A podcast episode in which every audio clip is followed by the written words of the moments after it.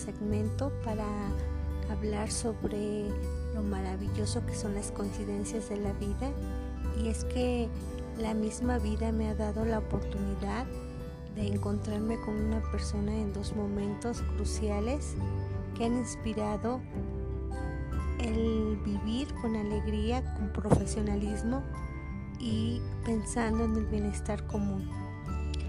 Esta persona me ha ayudado a sentir fuerza, motivación, perseverancia. Profesor Gamaliel, este poema dedicado con mucho cariño, respeto y admiración para usted. Desiderata. Camina plácido entre el ruido y la prisa y piensa en la paz que se puede encontrar en el silencio. En cuanto te sea posible y sin rendirte, mantén buenas relaciones con todas las personas. Enuncia tu verdad de una manera serena y clara y escucha a los demás, incluso al torpe e ignorante.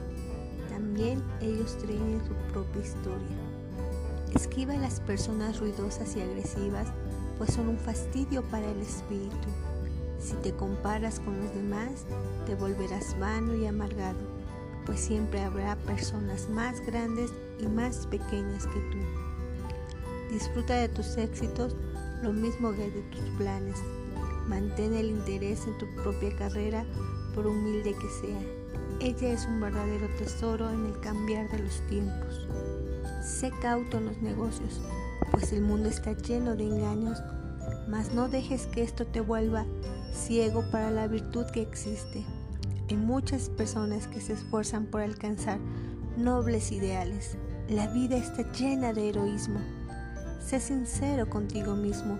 En especial, no finjas el afecto y no seas cínico en el amor, pues en medio de todas las arideces y desengaños, es perenne como la hierba.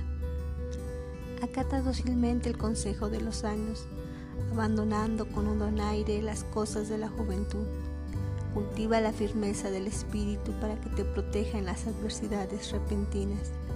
Muchos temores nacen de la fatiga y la soledad.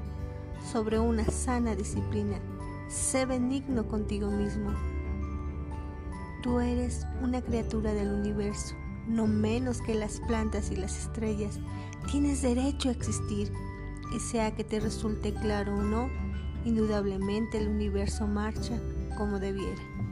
Por eso, debes estar en paz con Dios cualquiera que sea tu idea de Él y sea cualquiera tus trabajos y aspiraciones.